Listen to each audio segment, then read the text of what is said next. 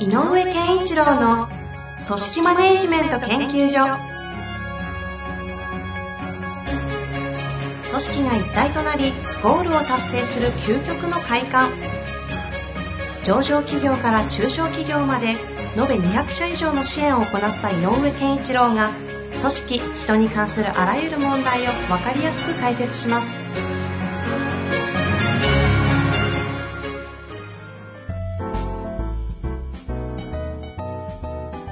こんにちは、遠藤和樹です。井上健一郎の組織マネジメント研究所。井上先生、よろしくお願いいたします。よろしくお願いします。さあ、今週も行きたいと思いますが、はい。なんか最近は、この組織を見ていて、共通のテーマとかなんかあったりするんですか？まあなんかね、最近ちょっとこう、えーと、なんだろうか。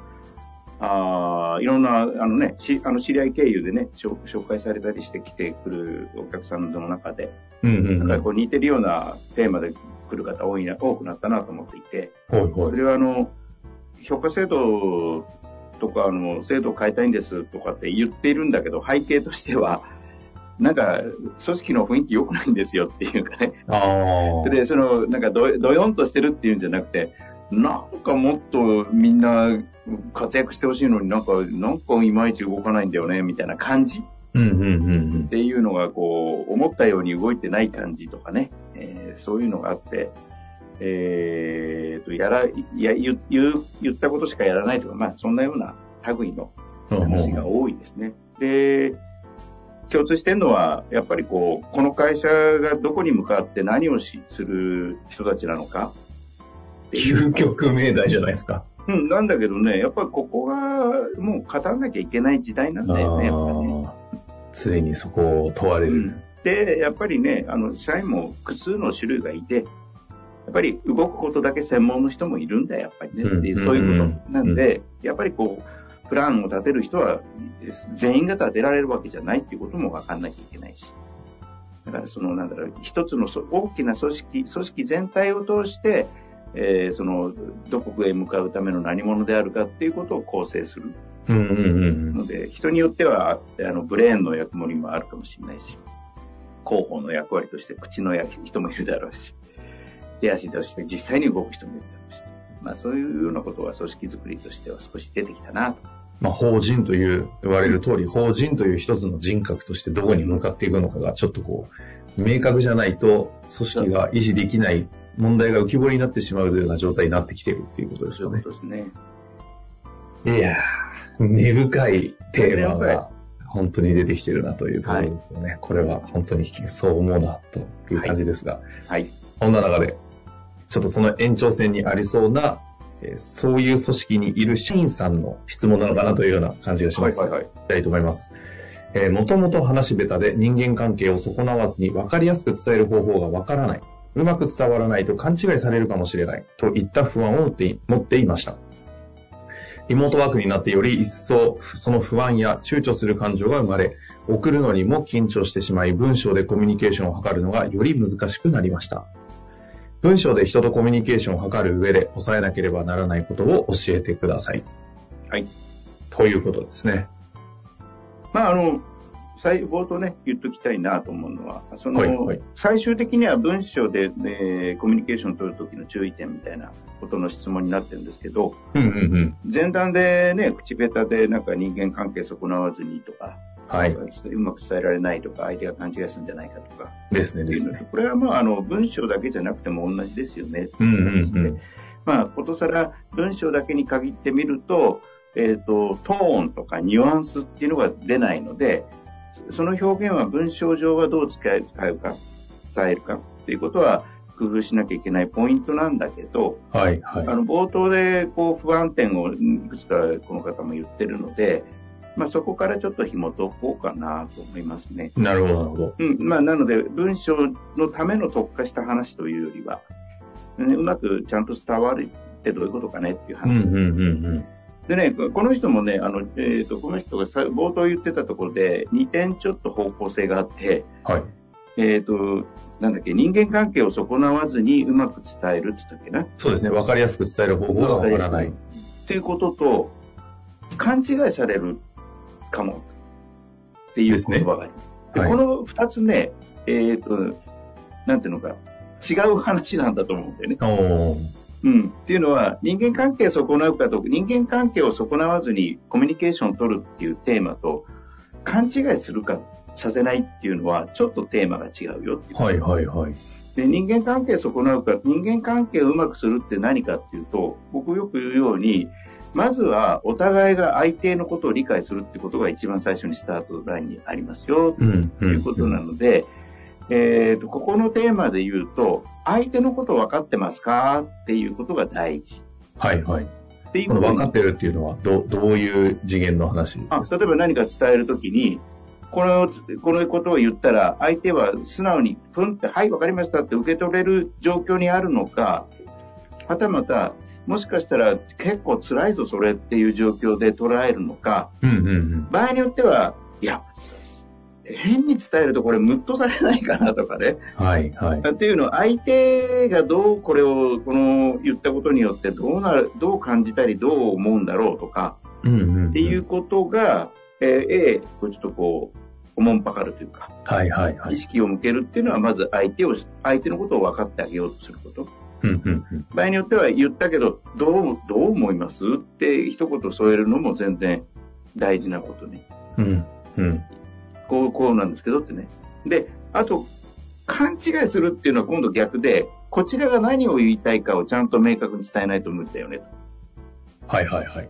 だから、えー、と、それは、あの、例えば何月何日までこうしてほしいんですって言ったって、その日付がの理由と、こうしてほしいっていうのはどういう状態までのことを言っているのかとか、うんうんうん。こちらの思っている、そそのリクエスト、オーダー、伝えたい内容の理由とか、状態、状況とか、なんか目的、まあ、なんかもあるのかな。そういうことがちょっとちゃんと伝えないと勘違いされるよねまあ勘違いっていう時点で、こちらには意図があるわけですもんね。と。うん。その背景となる意図とかをちゃんと伝えないと、結果それは勘違いになっちゃなっちゃう。う。ん。で、と同時に、でもこれ受けて、これを渡したら相手どう思うかなっていうのは最初に言った人間関係を損なわないでっていう方のテーマ。なるほどなるほど。うん。うん。つまりある、ある、と、ことを伝えました。で、これはどういう理由でこう、あの、言ってるんですよっていうようなことがさっき言った勘違いを生まないための、こちらのちゃんと事情を説明する。ああ。でこれでもありますよね。なんか何月まで、何何月何日までやっといてくれないの時の、リアルだとトーンが、なんかちょっとやっていてくんないっていう、この申し訳なさそうなのか、もう明確にバシッと言ってるのかとかで、いろいろ情報入るじゃないですか。そう。メールだと、数字しかないですからね。うん。なので、まあその辺は確かに背景を伝えてくれないと、うん。受け取る方も、うん。その意味が全くわかんなくて、なんでここの日なのとかっていうのは確かになんかそうそうそう。欲しいですよね。で、なんですけど、そちらの、今、現状どんな状況ですか？って、今度は相手のことをなるほど。聞く。なるほど。うん。相手の状況に目を向ける。うんうんうん。あの、前回の時はこういうことがありましたけど、今回はどうですかとか、相手が、の状況に触れる。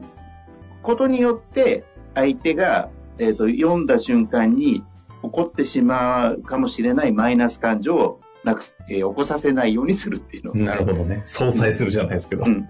あのこの、うんこちらのちゃんと事情背景を説明することと、今、相手が抱えていることについてちゃんと、えっ、と、意識を向けてますよということを、あこの二つをセットにすると、あ、非常に明確ですね。うん、うんういいと思いますね。ん。はいはいはいはい。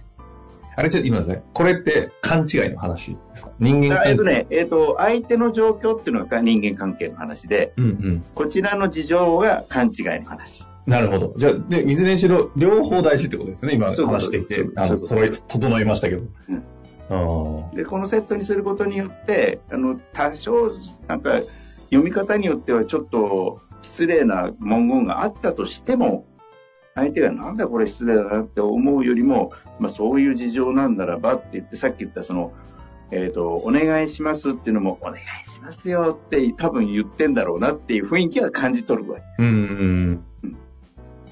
お願いしますって言ってるんではないの。はいはいはいはい。いや、っていうことですね。確かに、そこ、で今まで曖昧になってたその辺の情報が消えちゃってるので、うん。もう逆に何をしなきゃいけないかというと、井上先生おっしゃった通りの話ですね。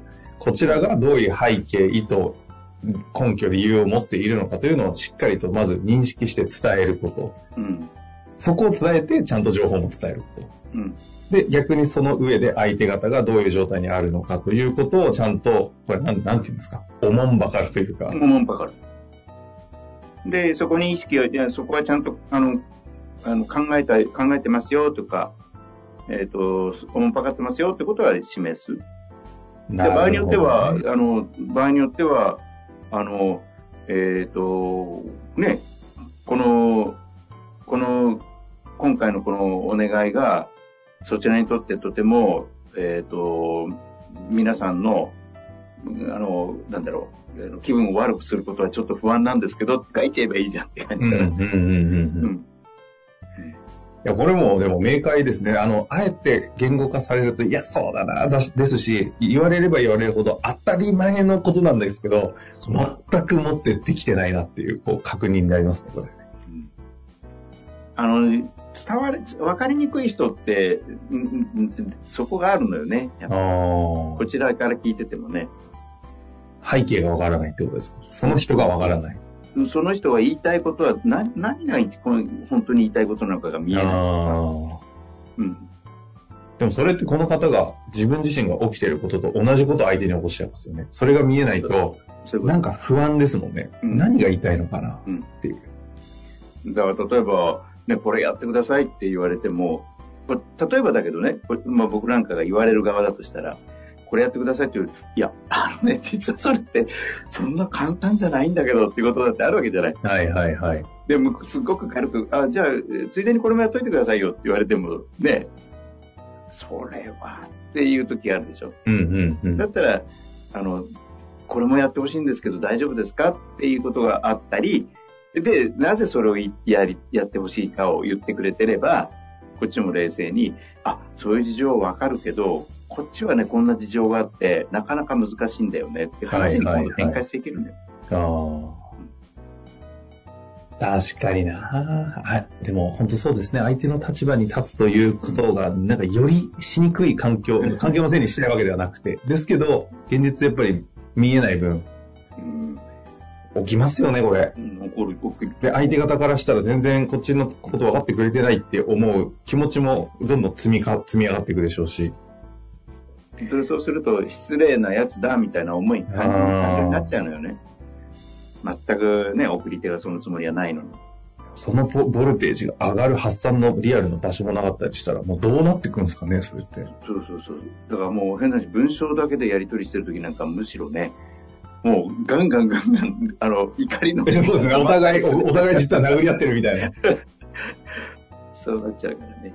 いやー、確かに売り言葉に買い言葉みたいになりそうですし、本当そう起きてますよね。その話が冒頭に井上先生お話しされてた、なんか改めて会社がどこに向かっているのかっていうことが、逆にここがあるとそこの元にという話ができますけど、ここないと話せないですもんね。いやー、重たい回ですね。テーマが。重たいですよ。だけど、重たい。テーマだな。うん。い。やー、もう、向き合わなければい。けない。課題な感じがしますね、ここは。はい。とい。うことで、ぜひ今日のお話聞かせてい。ただきたい。なと思い。ます。はい。先生、ありがとうござい。ました。ありがとうござい。ました。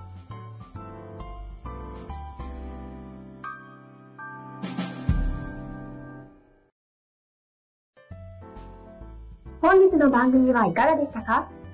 番組では井上健一郎への質問を受け付けております。ウェブ検索で井上健一郎と入力し、アカラクリエイト株式会社のオフィシャルウェブサイトにアクセス。その中のポッドキャストのバナーから質問フォームにご入力ください。